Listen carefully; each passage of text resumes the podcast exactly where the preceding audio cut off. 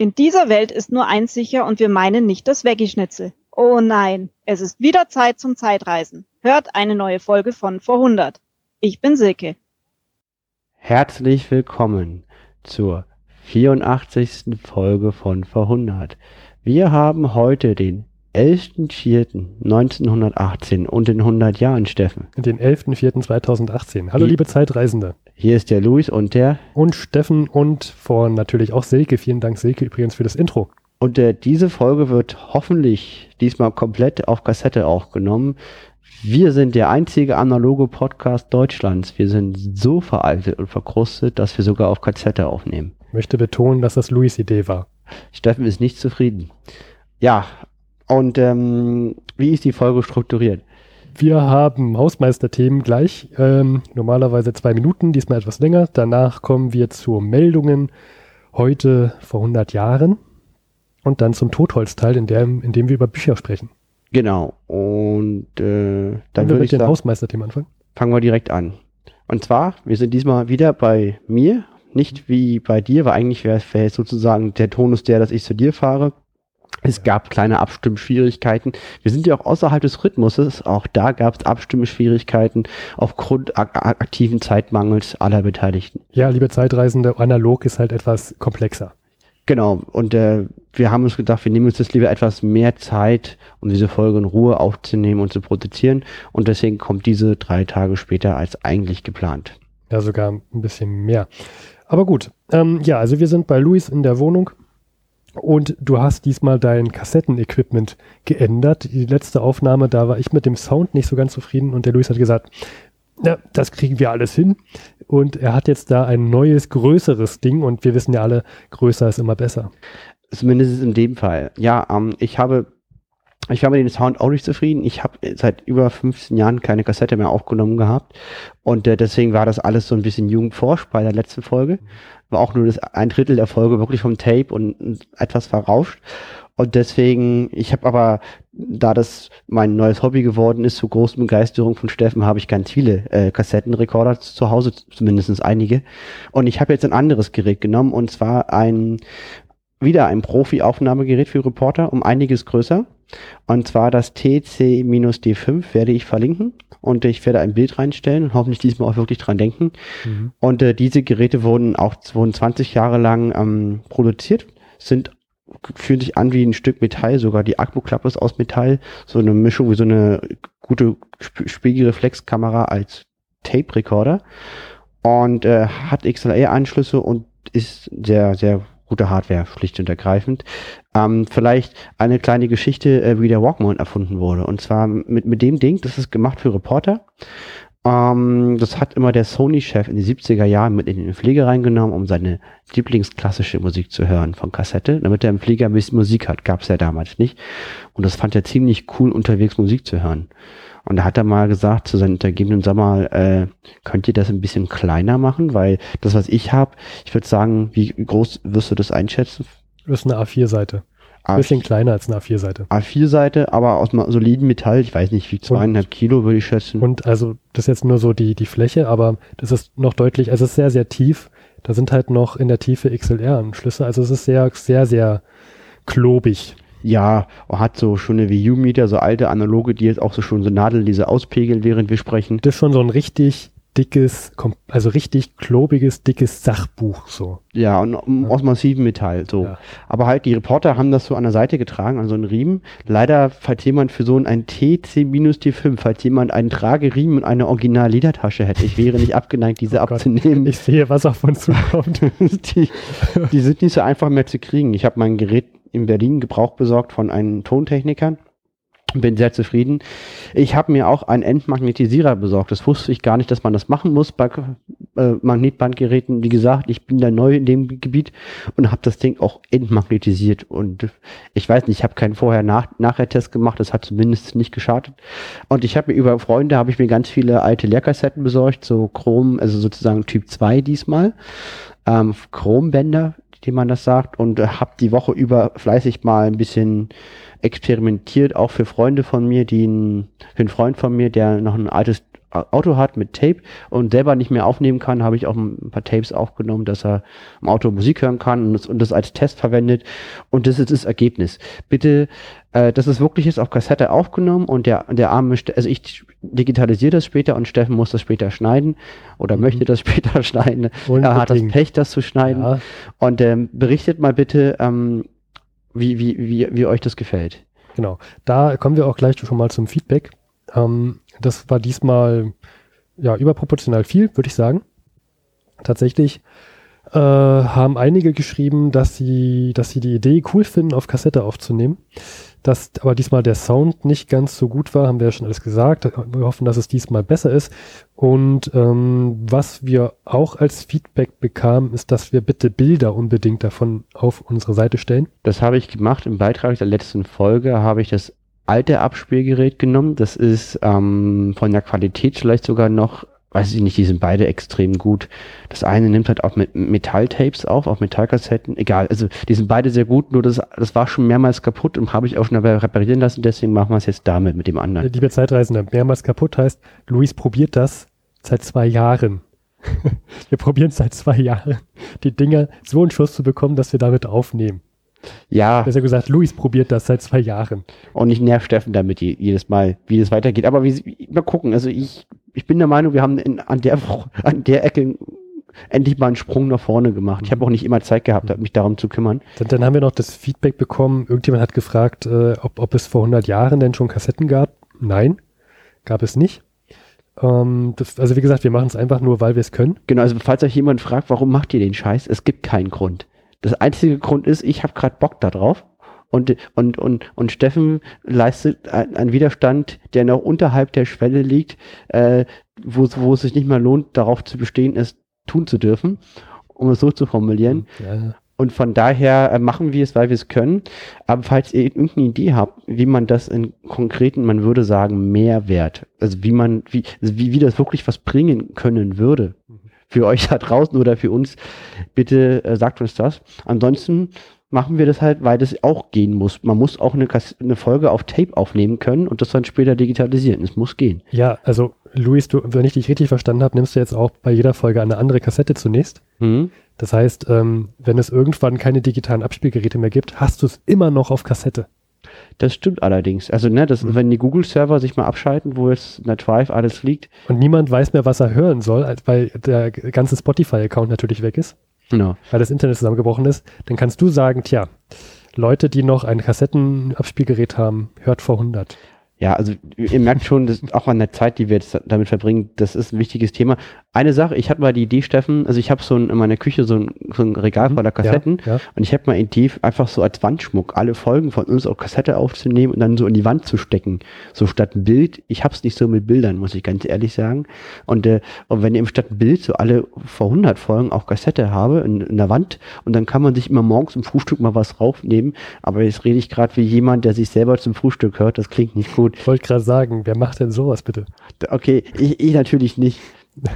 Du würdest es deinem, deinem Besuch vorspielen, der zum Frühstück kommt. Okay, ihr merkt, ich suche krampf, also mir macht das irgendwie Spaß, warum auch immer, und ich suche krampfhaft nach einem Anwendungsfall. Den habe ich noch nicht oh gefunden. Gott, Gott.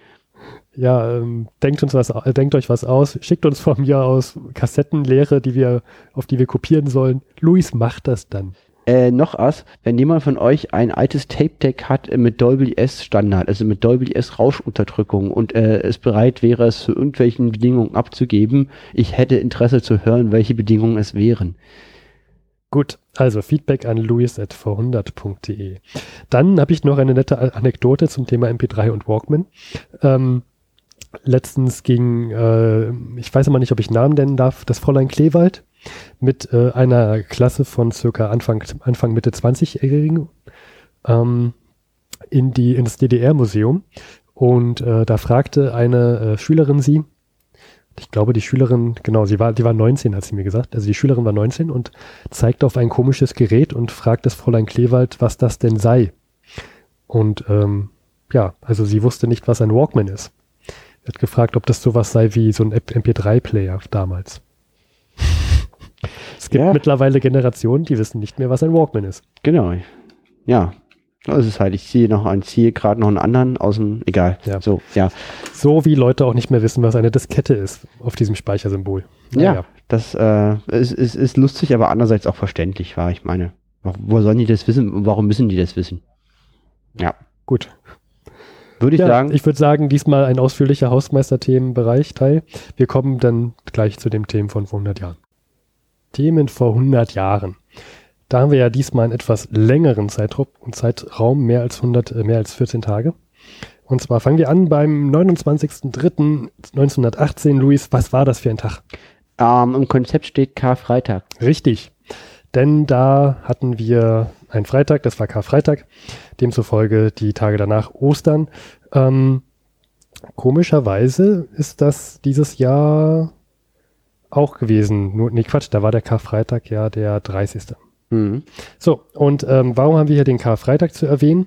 Denn es gibt äh, die wieder mal die Ostergabe. Okay, Ostergabe. Jetzt denkt man bitte jeder für sich, was könnte denn jetzt 1918 dem Volk als Ostergabe geben? Wir denken da an Lebensmittelknappheit, an generelle Güterknappheit. Ich gebe noch eine Sekunde Bedenkzeit. An Orden, Gedenktassen. Gedenktassen, ja super. Nein, diesmal wird ähm, eine zusätzliche Ration gewährt, nämlich ähm, 125 Gramm Seife hat man wöchentlich zur Verfügung als Ration und man kriegt jetzt obendrauf nochmal 50 Gramm Seife. Yeah.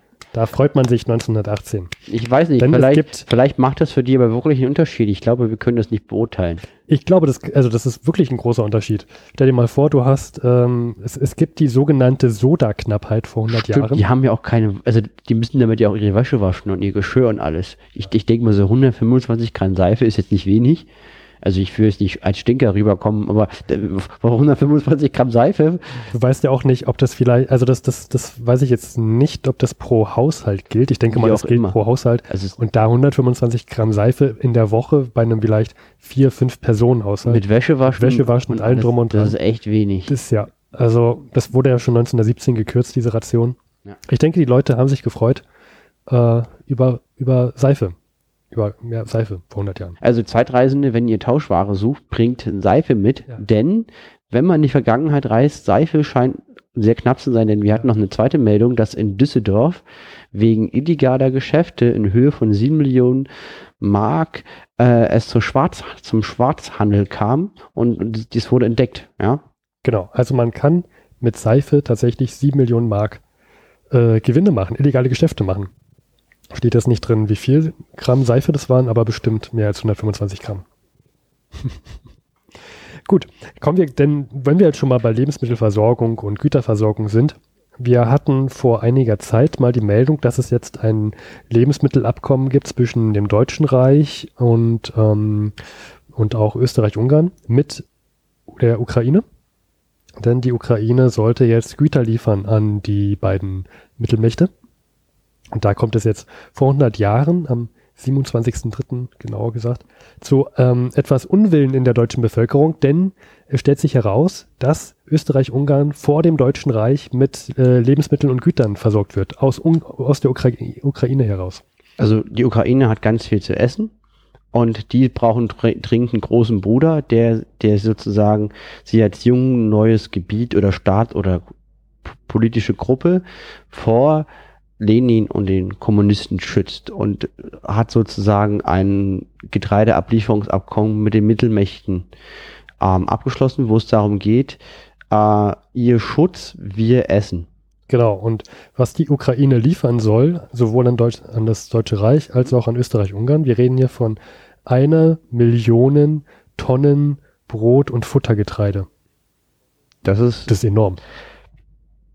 Ich meine, das bedeutet ja bei 86 Millionen oder bei 70 Millionen Deutschen, lass es 100 Millionen Deutsche sein, also einfacher rechnen, ne? Das, das sind dann sozusagen, warte mal, eine Million. Also wenn ich, warte mal, jetzt muss ich kurz nachdenken. Wir haben eine Million Tonnen Essen. Wir haben 100 Millionen Deutsche. Ähm, dann kriegt jeder, naja, da ist es auch nicht, doch, dann, gut, dann kriegt jeder null, dann kriegt jeder ein Prozent von einer Tonne und ein Prozent von einer Tonne sind, Hast du jetzt 100 Millionen gesagt? Ja, 100 Millionen auf eine Million und ein Prozent von einer Tonne sind halt 10 Kilogramm. Das sind 10 Kilogramm Brot oder Futtergetreide, äh, wenn wir eine Gesamtmenge von 100 Millionen Leute annehmen, die zwar nicht stimmt, die aber jetzt einfach Wie viel Kilogramm hast du gesagt? 10. Richtig. Also das sind sozusagen 10 Kilogramm Brot oder Getreide für jeden Ja. Deutschen, wenn die deutsche Bevölkerung 100 Millionen beträgt, was nicht stimmt, weil das sind nur 70, aber es gibt ja noch Österreich, Ungarn. Ja. Ähm, das, Das ist heißt, viel. das ist viel, vor allem in einer Zeit, in der man sich zu Ostern über 105, über 50 Gramm mehr Seife in der Woche freut. Andererseits, ich denke mal, das ist ja so die Jahreslieferung. Das bedeutet auch, dass jetzt davon nicht ähm, alle Probleme beleidigt sind. Also von Das nicht? wie lange kannst du von 10 Kilo Brot le leben? Ich kann das Nee, es überhaupt nicht ja, nee, nee, beurteilen. das geht ja nicht um 10 Kilogramm Brot, sondern ähm, Brot und Futtergetreide. Getreide, ja. Also daraus kannst du ja Brote machen. Ach so, ja gut. Das ist dann nochmal mehr. Kann man daraus aus, aus, kann man mehr Brot ausmachen als, als, als ja klar, da ist ja noch Wasser drin und sowas, ne? Ja, Du musst ja noch was hinzugeben. Ich klinge total blöd jetzt. Also man merkt, Liebe Bäcker unter den Zeitreisen. man merkt, wir leben so im Überfluss. Wir können das gar nicht beurteilen. Ähm, aber gut, ich meine, selbst wenn du jetzt aus 10 Kilo Getreide, sagen wir mal, äh, 16 oder 18 Brote kriegst, 18 Brote für jeden Deutschen. Gut, es wird auch an Vieh verfuttert, aber das macht, es ist groß genug, dass es einen Unterschied macht. Äh, liebe Bäcker unter den Zeitreisenden, die uns jetzt zuhören, bitte sch- schreibt uns doch, wie viel Brote man daraus machen kann. Aus 100, Mi- 100 Millionen Tonnen. Aber Brot. Ich, eine, wobei ich finde, eine Million Tonnen ist auch so eine schöne gerade Nummer. Wer weiß, wie, wie gut die wirklich ist. Ja. Eine Million Tonnen. Das klingt so wie so ein, wie so ein Fernsehbösewicht, so Austin Powers oder so. Ich, ich stelle mir gerade diesen, diesen Böse, Bösewicht vor, der mal den, den kleinen Finger an den Mund hält und sagt, eine Million. Und die lachen sich alle kaputt dabei. Eine Million. Eine Million, das werden sich auch die Amerikaner sagen, weil die haben ja eine Freiwilligenarmee und offensichtlich fehlen den Rekruten. Und wo würdest du denn jetzt gucken, um neue Rekruten zu kriegen, herzubekommen? Also ich würde erstmal in der eigenen Bevölkerung gucken. Ja, weil die nicht mehr wollen und sagen, Dann nein, danke. Ich, dann würde ich bei den Verbündeten gucken, ob da noch vielleicht junge Leute sind, die, die ich anwerben kann. Achso, ins Ausland, so Fremdenlegion mäßig. Ja, genau. Und ähm, Wenn, wenn, was, was denn die sagen, wir brauchen aber unsere sterbewilligen jungen Männer selber? Ja, da kennt man ja das Problem. Dann, ja, was die, worauf die USA gerade kommt, ist, sie suchen sich einfach mal einen Staat aus, der für sich und Neutralität steht. Jetzt, jetzt lassen wir nochmal, also genau, die, genau, das ist die Schweiz. Die Schweiz, genau. Die suchen einfach Rekruten, die Schweizer sind und ähm, die kann man ja nicht einfach so in die US-amerikanische Armee aufnehmen. Man muss denen ja auch was bieten. Die kommen ja nicht umsonst. Und die bieten denen die US-Staatsbürgerschaft. Yay! Aber vor 100 Jahren war das offensichtlich äh, für einen Schweizer attraktiv, Amerikaner zu werden. Ich würde behaupten, also ich sag mal, für mich persönlich als Deutscher ist es nicht attraktiv, Amerikaner zu werden gerade. Überhaupt nicht. Also nicht Im einfach Jahre so. 2018. Genau, nicht einfach so. Na klar, wenn man da jetzt Familie hätte oder so, dann ja, aber jetzt nur, wenn es darum geht, wo, wo habe ich das die bessere Gesellschaft, besseres Sozialsystem, bessere Möglichkeiten, mich zu entfalten und ein erfolgreiches Leben zu führen, finde ich nicht, dass Amerika die erste Wahl ist. Äh, und da ja schon sehr viele Deutsche aus diesen Gründen in die Schweiz einwandern wollen, würde ich die Theorie aufstellen wollen, ohne dies beweisen zu können, dass das für die Schweizer ebenso gilt. Ich kann mir vorstellen, dass da vor allem so eine Leute ähm, sich melden aus der Schweiz, die ähm, erstens jung sind und zweitens ähm, eh vorhaben, in die USA zu gehen, vielleicht ein Business zu eröffnen, große Vorstellungen haben und sagen, mit einer, mit einer Staatsbürgerschaft würde mir das viel einfacher gehen, wenn ich jetzt halt nur, das sind wir, also wir reden hier ähm, von Dienst auf US-amerikanischen Kriegsschiffen. Und wenn ich dafür vielleicht, sage ich mal, fünf Jahre lang auf einem US-Kriegsschiff dienen muss, dann ja, nehme ich das in Kauf, kann dafür vielleicht mit äh, später danach einfach in die USA gehen und einfacher mein, mein Business eröffnen. Ne? Ja, Wenn du vielleicht in der Schweiz eh keine, keine Zukunft hast. Ja, wer weiß. Ist ja die Frage, ob die Schweizer schon damals, ähm, wie gut es den Schweizer wirklich ging. Ich, ich, ich, Mhm. Es ist schwierig zu beurteilen, aber die würden das Angebot nicht machen, wenn es niemand annehmen würde. Genau. Also ich sage mal so, du hast in jedem Jahr und in jedem Land hast du immer Leute, die nicht wissen, was sie mit sich machen sollen und die sowas du durchaus attraktiv finden, das Angebot. Absolut. Du würdest auch, ähm, der heutigen Zeit würdest du auch sehr viele junge Leute finden, die auf so ein Angebot eingehen würden. Genau, also nicht so Leute wie wir, sondern eher andere, die. Ja, Leute wie wir. Ich gucke gerade auf den Tisch, wo ein Kassettenaufnahmegerät steht. Okay, du würdest vielleicht die Vermutung einstellen, dass, dass unsere Meinungen nicht mehrheitsfähig sind immer. Ja, aber vielleicht würde man uns vielleicht als alte Funke ausbilden oder so. Wer weiß. Okay. Westfront. Wir, wir haben ja jetzt gerade die Frühjahrsoffensive. Das ist ein Thema, worauf wir definitiv nochmal genauer eingehen werden. Wir sind noch nicht dazu gekommen. Machen wir aber. Wichtig ist, die haben ja in der letzten Folge angefangen mit einem Paukenschlag.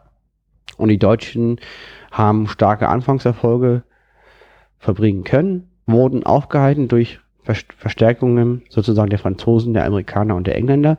Und jetzt beginnen sie wieder eine erneute Offensive. Durch die Verstärkung an der Ostfront und die noch nicht sehr starke Anzahl an amerikanischen Truppen an der Westfront ist jetzt gerade ein Zeitfenster, wo es die Gelegenheit gibt, anzugreifen. Aus Sicht der Mittelmächte, wenn nicht jetzt, wann dann. Und wie allen Beteiligten ist klar, dass es so der letzte Schuss vor der Ofen platzt. Das bedeutet, jetzt kommt die Entscheidung oder die Mittelmächte werden den Krieg definitiv verlieren. Ich glaube, allen Beteiligten ist klar, 1918 wird ein entscheidendes Jahr. Ja, obwohl, es ist mindestens in meinem Buch, Fari, äh, rechnen viele damit, dass der Krieg trotzdem bis 1919 läuft. Und die Ansicht, ähm, also. Gut, dann, dann lass mich nochmal korrigieren. Allen ist klar, dass der Zenit bereits überschritten ist. Oder, oder zumindest den Verantwortlichen ist klar, dass zumindest die zahlenmäßige Überlegenheit an der Westfront dann sich kippen wird, wenn jetzt diese Frühjahrsoffensive nicht erfolgreich aus Mittelmächte-Sicht entschieden mhm. wird. Mhm. Gut, dann haben wir ja letztes Mal erklärt, dass es ja total bekloppt ist, dass die Japaner in Russland anlanden würden und versuchen würden, es anzugreifen. Das ist ja etwas, was im Tagebuch beschrieben worden. Ja, und, äh, ja. und jetzt sagen wir zwei, also wir haben gesagt, ähm, Harry Graf Kessler wurde ähm, wurde, hat, hat ein Italiener erwähnt, ja, die Japaner könnten ja Russland angreifen und dann vom Westen, vom Osten her aufrollen. Und dann haben wir gesagt, das wäre doch total bekloppt, das ist eine total blöde Idee. Ja, also welcher Japaner würde denn das machen? Und jetzt haben wir hier die Meldung, dass Japan gerade in Vladivostok die Situation ausnutzt, sich in dem russischen Bürgerkrieg, der gerade herrscht, ähm, gegen Kommunisten, dass die Japaner diese Situation ausnutzen und tatsächlich dort mit sich einmischen und in Vladivostok auch mit intervenieren. Also die Engländer sitzen ja auch in Murmansk. Das muss jetzt, glaube ich, weiter ausführen. Ja, also Murmansk ist äh, eine Stadt auf der Halbinsel, ich glaube, heißt die Kola. Nee, Kola kann sein. Ja, ist jedenfalls sozusagen über Nord-Nordwegen, Nord-Norwegen, äh, über Finnland, also noch nördlich von Finnland. Ja, nördlich von Finnland gibt es eine Stadt, die heißt Murmansk. Und da ist es ziemlich viel dunkel und ziemlich viel hell. Und die, und die Stadt liegt an dem letzten Ausläufer vom Golfstrom. Deswegen ist diese strategisch höchst wichtig, da sie ganz jährlich eisfrei ist. Obwohl sie so weit oben ist, gibt es dort kein Eis ganzjährlich. Und über Murmansk und der entsprechenden Bahnstrecke nach St. Petersburg und später Moskau kann halt das russische Reich oder jetzt Sowjetrussland mit Nachschub versorgt werden von den Alliierten. Äh, äh, und, und, wie kommst du jetzt von Vladivostok auf Murmansk? Also Vladivostok ist ja auf der genau der anderen Seite. Bei da in, in Murmansk sitzen Engländer. Ich finde es erwähnenswert, dass die Engländer da, da, da, Truppen haben. Die haben die auch dort gelandet. Ach so, ah, du meinst, okay, Russ also okay, es wird jetzt ausgenutzt, dass es also gerade, dass Russland gerade geschwächt ist mhm. durch diese, durch die äh, Revolution. Mhm. Und jetzt greifen also von der einen Seite Japaner ab, die was ein Stück vom Kuchen abhaben wollen, mhm. und auf der anderen Seite genauso auch die Briten. Mhm. Ah ja, okay, jetzt verstehe ich deinen Punkt. Ja, genau. War sehr schnell. Und dann haben wir noch etwas von unserem haarlosesten, Che ich würde ihn als den haarlosesten Chemiker im Ersten Weltkrieg bezeichnen, Fritz Haber. Genau. Ähm, Niemand hat weniger Haare als er. Den, den Witz jetzt verstehe ich jetzt gerade nicht. Er hat keine Haare. Ja, gut, er hat eine Glatze. Ja. Ja, sag das doch. ähm, wir, wir, wir erwähnen, dass wir die Folge 20, glaube ich, hatten, die goldene Wolke. Äh, die gelbe, gelbe Wolke. Ja, da haben wir sehr viel über Fritz Haber gesprochen. Ja, ich habe auch sehr viel Falsches gesagt über Fritz Haber und seinen Chemiebaukasten, was ich dann in der Folge darauf richtig gestellt hatte. Aber jetzt ähm, vielleicht noch ganz kurz Fritz Haber, sehr wichtiger Mensch, Literatur-Nobelpreisträger, Erfinder des Giftgases und gleichzeitig Erfinder des Haber-Bosch-Verfahrens, was wir jetzt nicht erklären werden. Man kann nur aus der Luft ich glaube, es war Ammoniak, filtern, was düngt. Also man braucht Dünger für Pflanzen los. und dieses Zeug kriegt er aus der Luft raus über so ein Verfahren und damit hat er einen Literaturnobelpreisträger bekommen und das war eine der größten Erfindungen der Menschheitsgeschichte. Dieses Verfahren. Parallel hat er später den ersten Giftgas-Einsatz entwickelt. Genau, also das Haber-Bosch-Verfahren. Und ähm, wir haben, da gab es auch mal einen Film mit Clara Immerwahr, den wir, diesen Film haben wir auseinandergenommen. Richtig. Genau. Ammoniak. Um Ammoniak geht's. Ja. Genau, und ähm, dieser Fritz Haber, äh, nochmal eine Korrektur, wir können jetzt leider nicht zurückspulen, außer ihr, liebe Zeitreisende, die ihr, die gerade es hört. Hattest du gesagt, der hat den Literaturnobelpreis bekommen? Nein. Der hat den Chemie. Chemie, ja. Ja, Ich, Chemie. ich bin mir gerade, ich, ich dachte Übrigens, gerade, Steffen, wir nehmen auf Kassette auf. Wir können zurückspulen. ja. Ich möchte nochmal betonen, es war nicht meine Idee. Wir können zurückspulen. Aber dann müssen wir auch wieder vor, ist egal. Chemie, Nobelpreis. Chemie Nobelpreis. Und äh, dieser Fritz Haber hat einen Kollegen namens Karl äh, Duisberg, ähm, sozusagen beides Daniel Düsentriebe ihrer Zeit. Und sie sagen, was ist jetzt der chemisch, äh, der Beitrag der chemischen Industrie zu diesem Weltkrieg? Und der sagt, ähm, jetzt könnte man vieles nennen, aber die beiden sagen, es sei Ammoniak für Granaten, Gaskampfstoffen, äh, Stoffe und äh, äh, künstliches Gummi. Und da finde ich zu sagen, dass Ammoniak für Granaten und das Gaskampfstoffe einer der, also einer der nennenswertesten Beiträge der chemischen Industrie zum Weltkrieg sei, wirklich äh, bezeichnet alles und bezeichnet auch die Denkweise von Fritz Haber, der maßgeblich daran beteiligt war am ersten Giftgaseinsatz einer Nation. Vor allem, es war die deutsche Nation. Ähm, ja, also ich glaube, da muss man nichts mehr sagen. Er hat halt äh, sein, sein Haber-Bosch-Verfahren für ähm, Krieg und Waffen ausgenutzt und ähm, er findet, das ist, das ist sozusagen der Beitrag, den die Chemie zum Weltkrieg ähm, geleistet hat. Ich habe gerade einen von Braun vom Moment. Hm. Ja, also manchmal kann man verzweifeln. Gut. Äh, Da würde ich sagen, kommen wir zum Totholzteil. Genau. Da ist nur die Frage, Steffen, ob wir jetzt auf der Seite weiter aufnehmen oder die Seite wechseln. Du bist der Master of Tape, der Tape Master. Ich werde die richtige Entscheidung hoffentlich vornehmen. Gut, wenn nicht, liebe Zeitreisenden, dann war, dann war es das jetzt mit vor 100. Wenn Luis die richtige Entscheidung trifft, dann wird es jetzt wohl weitergehen.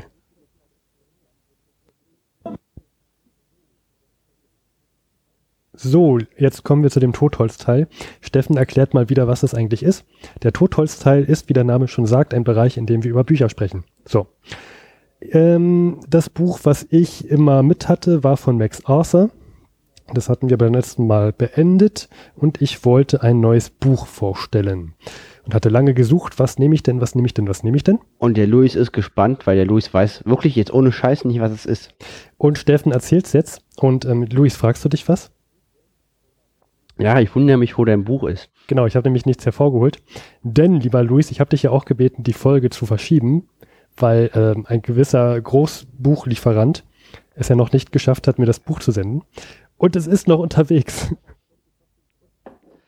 Aber ich möchte trotzdem schon mal sagen, was es für ein Buch ist. Ich möchte betonen, Steffen hat ein sehr großes Gewese um dieses Buch gemacht. Ja, es ist auch ein wirklich, ich bin sehr gespannt. Also ich habe, ich habe mir, mir lief wirklich äh, äh, die, die, die Lulle aus dem Mund, als ich diese, nur diesen, das, das Cover gelesen Man habe. möchte aber sagen, dass Steffen das schon seit zwei Wochen erzählt und wie wir diese Folge verschoben haben. Ich das warte ist schon aber, seit zwei Wochen auf dieses Buch. das ist aber, ich hatte selber keine Zeit, das Folge verschieben war unabhängig davon und mich jetzt schon seit Tagen sozusagen auf die Riesensensation einstimmt. Und ich hätte jetzt erwartet, dass er, dass er so einen fetten Wälzer rauszieht, am besten 100 Jahre alt, Total mit, verstaubt. mit verstaubt, einmal, einmal, einmal husten muss, wenn er die Seiten aufklappt und dann mit ganz, und dann Aktenordner voll, voll handgeschriebenen Notizen parallel und noch äh, den, den, den Veteran aus dem Ersten Weltkrieg aus dem Ofen zieht dazu parallel, Noch so ein äh, Knochenskelett. ihn, ihn eine Pfeife anzünden, ins Mund steckt und sagt, jetzt red mal. Hm. So einen Auftritt erwarte ich von dir. Und den kriegst du jetzt auch. Nee, ich habe ähm, und unser Konzept, Luis, wenn du da mal reinschaust, das wird auch ein Link sein, den wir verlinken werden auf der Seite. Äh, da habe ich einen Link. Da kannst du schon mal, den kannst du mal parallel aufmachen. Und ich habe ein neues Buch gefunden von Max Arthur. So, und dieses Buch heißt Luis fässt sich an den Kopf. Ähm, dieses Buch heißt Forgotten Voices of the Great War. Das sind mal wieder Veteranengeschichten aus dem Ersten Weltkrieg. Und das Interessante daran ist, es sind ähm, vergessene Aufnahmen aus dem Jahr 1960, denn das Imperial War Museum, das britische, hat sich 1960 eine Auf Aufgabe gemacht, äh, vorgenommen, die sehr, sehr, es war wirklich sehr, sehr viel Aufwand nötig. Sie haben damalige Veteranen genommen und haben mit ihnen sehr, sehr lange und komplexe Interviews ähm, aufgenommen. Und was dich freuen wird, Luis, auf Kassette. Das Ding ist, dass dadurch aber so viel Kassettenmaterial und Tonbandaufnahmen rauskam, dass es kaum einer wirklich auswerten konnte. Und ähm, 40 Jahre später kam Max Arthur, der sich anscheinend das auf den Leib geschrieben hat, über den Ersten Weltkrieg zu schreiben. Es gibt doch eine CD-Edition. Ja, ähm, da werden aber wahrscheinlich nicht die Tape-Aufnahmen drauf sein. Ähm, und der hat tatsächlich als einer der letzten 2004, glaube ich, nee, 2003, ähm, hat er als einer der letzten Zugang zu diesem Archiv bekommen und hat sich konzentriert auf ähm, die Westfront und äh, Gallipoli. Äh, kann man auch noch mal nachhören in einer unserer Folgen. Ähm, und hat, also das sind wieder vertonte äh, Veteransberichte, wie die damals den Ersten Weltkrieg und den Einsatz so ähm, wahrgenommen haben, was die erlebt haben. Und ähm, ich fand, dass dieses letzte Buch von Max Arthur, was wir hier hatten, sich einfach grandios geeignet hat für diesen Podcast, einfach Lebensgeschichten nochmal zusammenzufassen.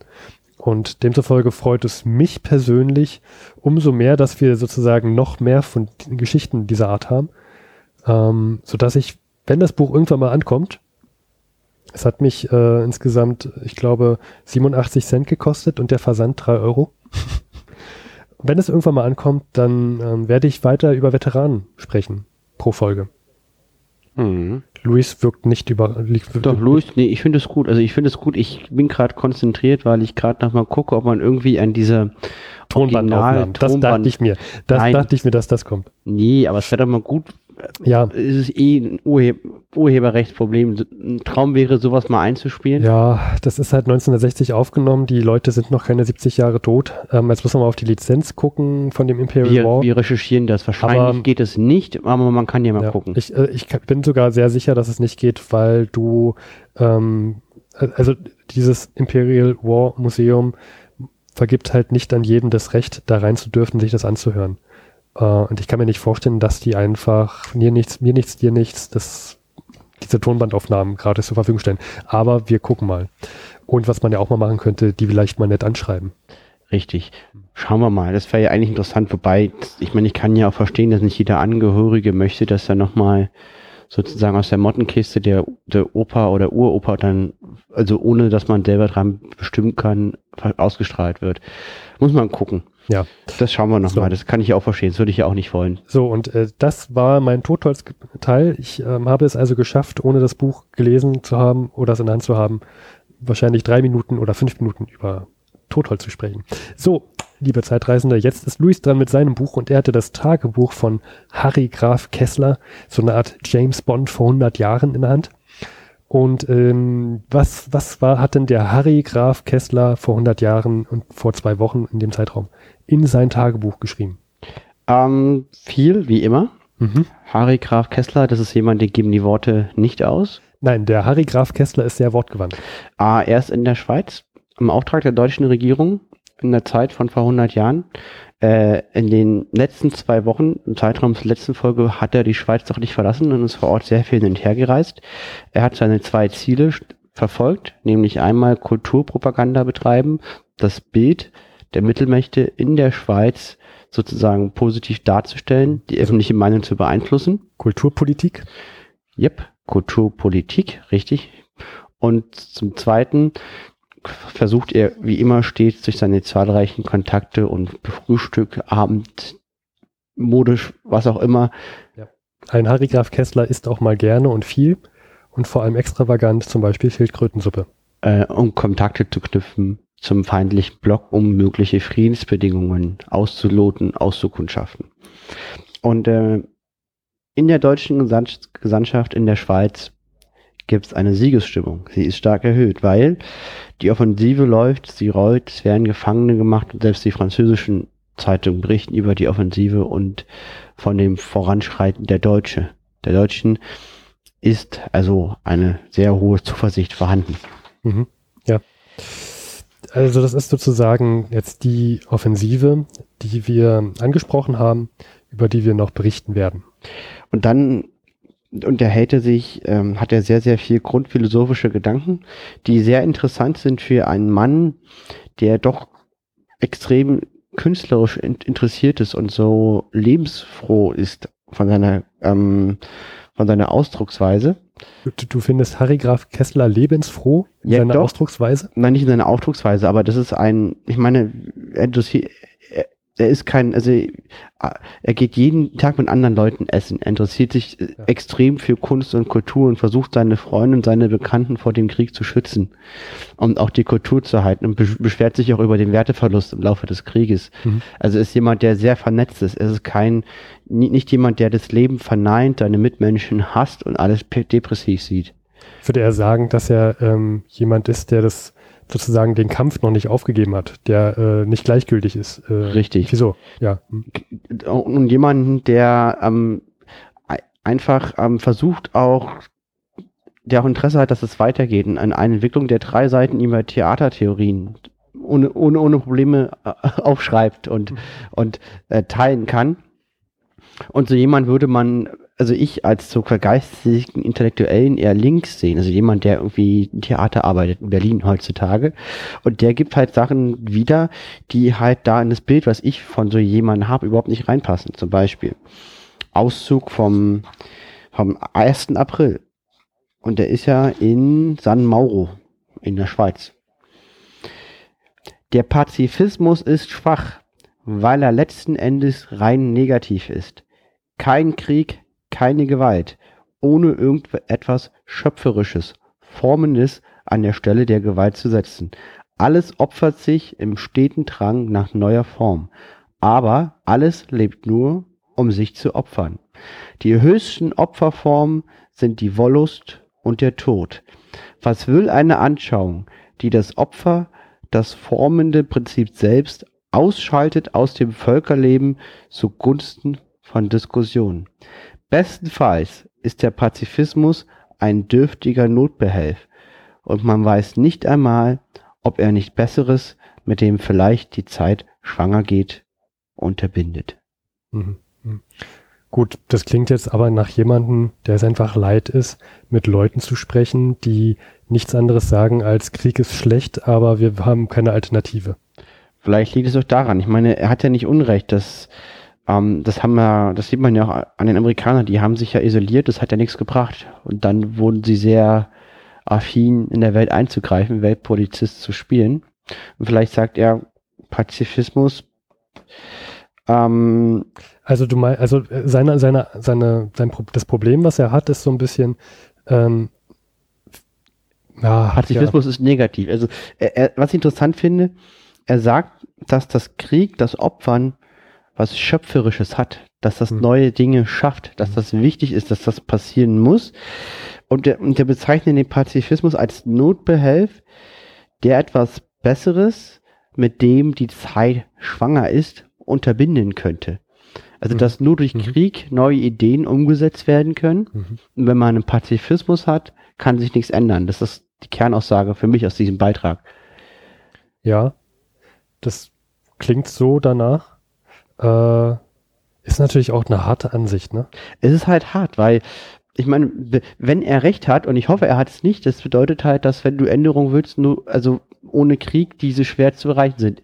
Er sagt aber, nicht nur, aber ohne Krieg kann sich schwer ja. was ändern. Aber sagt er vielleicht auch eher so, ohne, also ohne Kampf vielleicht nicht zu erreichen? Also sieht er vielleicht eher die Seite vom Pazifismus, in der man demonstrieren geht, aber nicht bereit ist, also auch selber mit Gewalt zu demonstrieren, also nur äh, zu sagen, äh, Krieg ist doof und ähm, man, man, man, hat aber keine, also man erhebt zwar seine Stimme, mhm. aber ist auch nicht bereit, für seine Stimme zu kämpfen. Verstehst du, was ich meine? Ja, ähm, genau. Das, also, also das, das kritisiert das, er ja auch. Das kritisiert er, glaube ich, ne? Genau, das sagt er auch. Der Pazifismus ist schwach, wenn er nicht gleichzeitig eine andere Form findet, Änderungen zu ermöglichen. Und ähm, liebe Zeitreisende, ich meine jetzt nicht mit Kampf äh, äh, für seine, für seinen, für seine, also zu demonstrieren und äh, sagen wir mal gegen Andersdenkende vorzugehen und die auf, auf die zu schießen, sondern ähm, auch äh, ach, nee, jetzt verzettel ich mich. Aber jetzt, egal. Gut. So, weiter. Dann hat er, beschäftigt er sich auch mit dem kleinen, unerheblichen Problem der Staatentheorie. Und zwar. Das macht zwar ein Harry Graf Kessler natürlich mit links mal eben im Nebensatz. Genau, und zwar im Nebensatz, es geht darum, ähm, aber ich finde das sehr interessant, äh, wie er sozusagen das, das Zusammenwirken von komplexen Gebilden wie Staaten äh, sieht. Mhm. Er sagt, man kann einen sich selbst gefestigten, aus Millionen von Kräftespielen in ein einziges Kräftespiel zusammengewachsenen und seine Bahnen verfolgenden Staat nur gewähren lassen oder vernichten, wie man eine Blume zerdrücken, aber nicht bereden kann. Sind wir in der modernen Welt erst mehrere solche Gebilde nebeneinander entstanden, so sind Zusammenstöße unvermeidlich, wo sich ihre Bahnen kreuzen, bis nicht die Urkräfte, die in ihnen tätig sind, irgendwie aneinander gebunden und in ein System gebracht sind. Bindungen oberflächlicher Art, wie sie Fried erstrebt, zerreißen wie Zwirnfäden durch solche Gewalten. Ein neuer Glaube, ein neues Wirtschaftssystem, nicht neue juristische Formeln und Debattierclubs sind nötig. Mhm. Okay. Das war jetzt sehr viel äh, Infos. Aber okay, also was sagt er? Er sagt, dass es ähm, das, was man auch, finde ich, nach dem Zweiten Weltkrieg eingesehen hat, ja, dass man von etwas von Grund auf neu überdenken muss, dass vielleicht neue Konzepte auch notwendig mhm. sind, wobei vielleicht im Ersten Weltkrieg ja auch ähm, der derzeitige US-amerikanische Präsident ähm, äh, Wilson hat mhm. ja auch die Idee von so einem Völkerbund, dass er vielleicht sowas meint? Nee, eben nicht. Nee? Meine ich nicht. Der letzte Satz. Ein neuer Glaube, ein neues Wirtschaftssystem, nicht neue juristische Formeln und Debattierclubs sind nötig. Okay. Ich würde ja, sagen, okay, du, er stimmt, hält dieser Völkerbund, Völkerbund ja. für einen Debattierclub. Ja, das könnte sein. Und äh, von der Warte, ähm, ja, halte das für unnötig. Er sagt halt, ein Staat ist so komplex und so mächtig und äh, wenn der anfängt zu wachsen und mhm. sich so leben, wie er ist, dann kann man das nicht verhindern. Das ist, der Vergleich geht auf die Blume. Die kann man nur zerdrücken, man kann nur vernichten oder man kann sie wachsen lassen. Man kann aber nicht verhindern, dass sie das tut, was eine Blume tut. Wobei mit dem neuen Glaube ja bei dem Völkerbund, ähm, ich höre mich gerade extrem schlecht übrigens. Ich glaube auch. Ähm, unser Tape macht gerade einen Untergang. Ich würde mal die Seite wechseln und gucken, was passiert.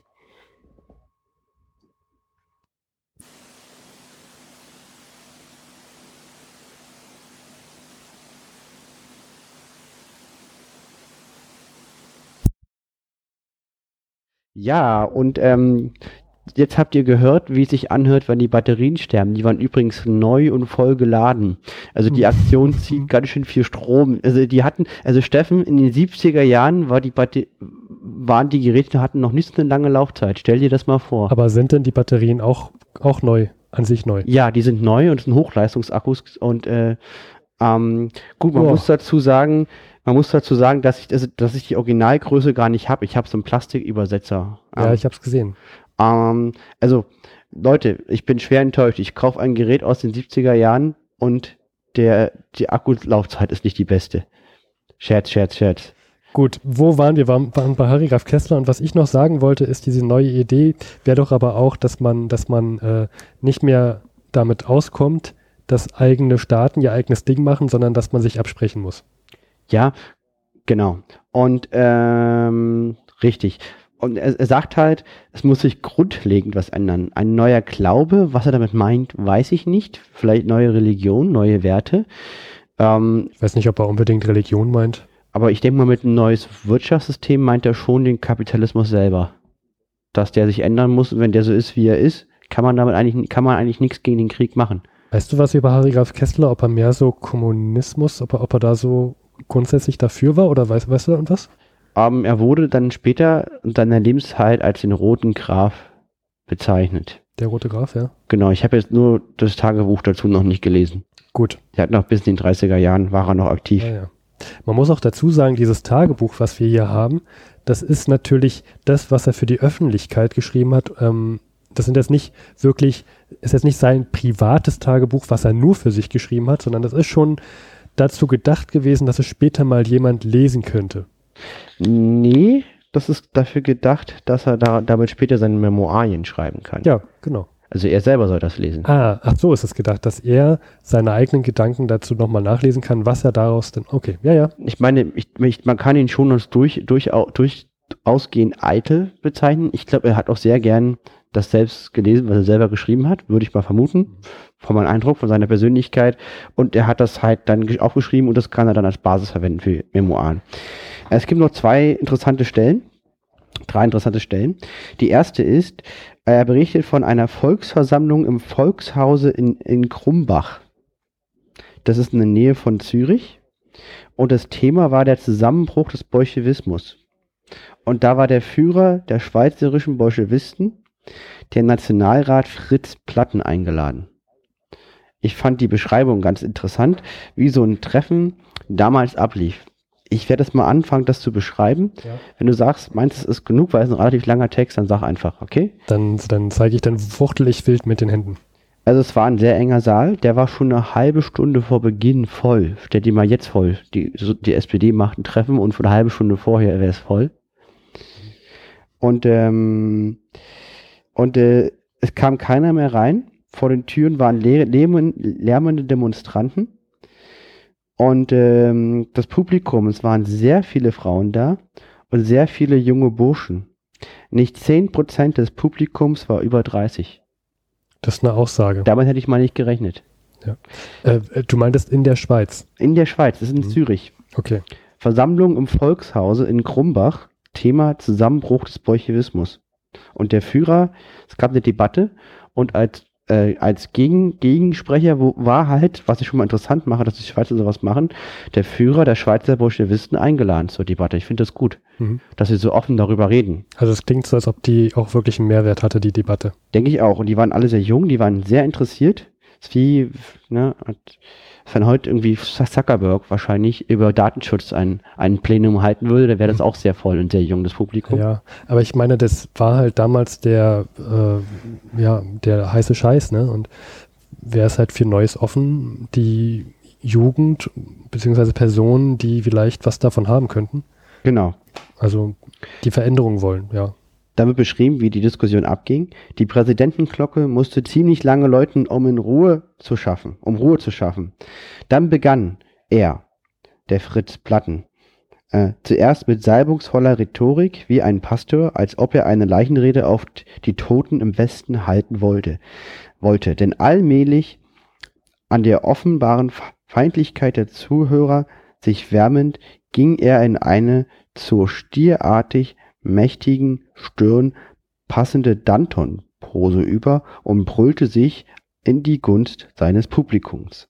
Sein Vortrag ging darauf hinaus zu zeigen, dass der Bolschewismus zu Unrecht ge- getan hätte, auf eine Revolution in Deutschland zu rechnen und deshalb die Entente im Stich zu lassen, da sie dadurch dem deutschen Militarismus zum Siege, zu dem, wie er sich ausdrückte, noch nicht sicheren, noch nicht, aber nicht mehr unmöglichen Siege verholfen hätten. In Deutschland sei an eine Revolution nicht zu denken, nie zu denken gewesen. Deshalb müsste, so sagte er nicht, aber die Folgerung ergab sich zwangsweise, Deutschland vernichtet werden. Er habe im Herbst 1916 Lenin in Bern gewarnt, wenn er an die Spitze Russlands gelangt, mit Hilfe Russlands die Revolution in Deutschland durchsetzen versuche, so werde er mit dem Kopfe Russlands unter dem Arm gegen eine eiserne Mauer anrennen und Russland zerschmettern. Okay. Ja. Und äh, Kannst du noch kurz zusammenfassen, was danach kam? Genau. Und es war halt sehr laut und die Leute fanden ihn, äh, es gab noch Schlägereien und das ging hoch her. Damals war eine Debatte noch was. Ja. Ich stelle mir so richtig vor, so, dass irgendjemand dann später auch mit so einem Schuh auf Holz so klopft, damit Ruhe ist. Ja. Okay. Aber Also- ist auch eine interessante These, ne? Und ja, ähm, dann geht es auch darum, dass er, was ich auch sehr interessant finde, äh, sehr aktuell ist, ähm, wie es um den Friedensverhandlungen steht. Und dass zum Beispiel er sagt, dass ähm, Österreich-Ungarn Frieden angeboten hat an die Westmächte, was auch stimmt, und äh, die Westmächte abgelehnt hätten. Und er deswegen das als Beweis der Eroberungsabsichten der Entente sieht. Also sehr interessant. Äh, ja, aber war das nicht, war das nicht so, dass, dass Österreich Ungarn abgelehnt hat? Ja, aber die haben auch Friedenswille ausgestreckt und auch geheim hinter Deutschland. Da, da Ja, ja, gab es sehr viel. Ähm, also ich, ich fand den Eindruck von dieser Versammlung, fand ich ähm, sehr, sehr interessant. Dann hat er noch mit äh, Fritz Unruh zum Abendbrot gegessen. Und, äh, und Fritz Unruh ist ein bekannter Autor, heute noch. Ja, den hat, hat er, nicht- hatten wir den nicht schon mal, dass er nicht schon mal Ja, mit schon mehrmals, genau. Ja. Und die reden über die Entsittlichung in Deutschland. Denn äh, es wurden über 200 Post, 2000 Postgehilfen wegen Diebstahl verhaftet an Postpaketen. Ja. 100 Mann einer Genesungskompanie wurden wegen schwerer Einbruchsdiebstähle und anderer Verbrechen weggenommen. Da, da sieht man auch mal die Not vor 100 Jahren. Ne? Also die, diese, diese Lebensmittel- und Güterknappheit, von der wir gesprochen haben, Richtig. was die jetzt für Aus, Ausmaße annahmen. Sie sagen halt, wenn der Krieg noch länger dauert, dann stehen wir vor einem sittlichen Nix. Und das ist schlimmer als die Aushungerung und die moralische Auszehrung. Und äh, zum Schluss ist er wieder bei seinem Chef, in, der, der heißt Romberg, das ist der Chef der deutschen Gesandtschaft in der Schweiz. Und bei dem muss er regelmäßig äh, reporten, Ja. würde man heutzutage sagen. Das ist sein Management, und da muss er hin und äh, reporten, was er dann die ganze Zeit so treibt da. Er hat ja auch einen Haufen Geld bekommen und viel Zeit und was, was macht er da eigentlich? Und ähm, Ist ja auch was Sinnvolles, was man heute manchmal vermisst. ja, und, äh, und äh, jetzt ist aber andersrum, dass Romberg sagt, okay, äh, das Amt hatte sich jetzt, also das Auswärtige Amt hat sich jetzt endlich entschlossen, dass sie in der Schweiz Propaganda machen, und zwar elsässisch, also dass die halt das machen, was Harry Graf Kessler sagt, dass die halt äh, über Elsass versuchen, zum Frieden zu kommen, indem sie sagen, okay, Elsass-Lothringen, wie können wir Elsass-Lothringen so gestalten, äh, als politische Struktur, dass wir einen Frieden haben können mit Frankreich. Das ist die Idee. Und äh, Herr Kessler sagt dazu, ja, Ja, ich wollte gerade sagen, das wird er wahrscheinlich gut gefunden haben, dass man endlich mal auf ihn hört. Nee, Nee, nicht? ja doch, das findet er wahrscheinlich schon gut, ähm, aber das ist ja, sehr, ich denke mal, für einen Kessler ist das selbstverständlich.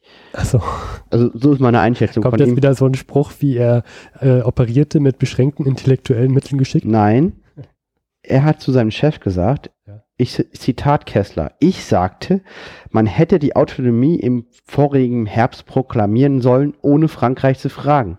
Dann hätten wir den Frieden nach der Offensive gehabt. Okay, also wer zu, wer zu spät kommt, mal zuerst. Zu spät. Okay. Fertig. Harry Graf Kessler, Ist immer wieder spannend, in seine Gedanken einzudringen. das waren die Gedanken von Harry Ja. Graf Kessler. Ähm, ja, ich hoffe, das war an einigen Stellen jetzt nicht zu lang, aber ich denke mal, es, es muss unfassbar spannend gewesen sein, vor 100 Jahren in der Schweiz zu sein. Mhm. Ich beneide ihn darum. Also ich möchte, ich möchte da nicht, also einfach nur, da hat er einfach einen schönen, es lohnt sich sein Tagebuch zu lesen, weil das eine spannende Zeit ist. Aber äh, Luis, ich würde sagen, schnapp dir doch einfach unsere Zeitmaschine, mach den, lade den Fluxkompensator an, nimm dir ein Stück Kernseife mit und dann geht's ab in die Richtig. Vergangenheit. Ich habe gestern auch zurück in die Zukunft geguckt, Teil 1 und äh, Ah, mit dem Fluxkompensator. in den Fluxkompensator, ja. Sehr schön, sehr schön. Ja, äh, liebe Zeitreisende, es war mal wieder eine schöne neue Folge von vor 100, wie ich finde persönlich, ähm, auf Kassette. Wir werden Bilder reinstellen und die nächste Folge wird es dann nicht in zwei Wochen geben, sondern schon vorher, weil wir probieren in unseren alten Rhythmus reinzukommen.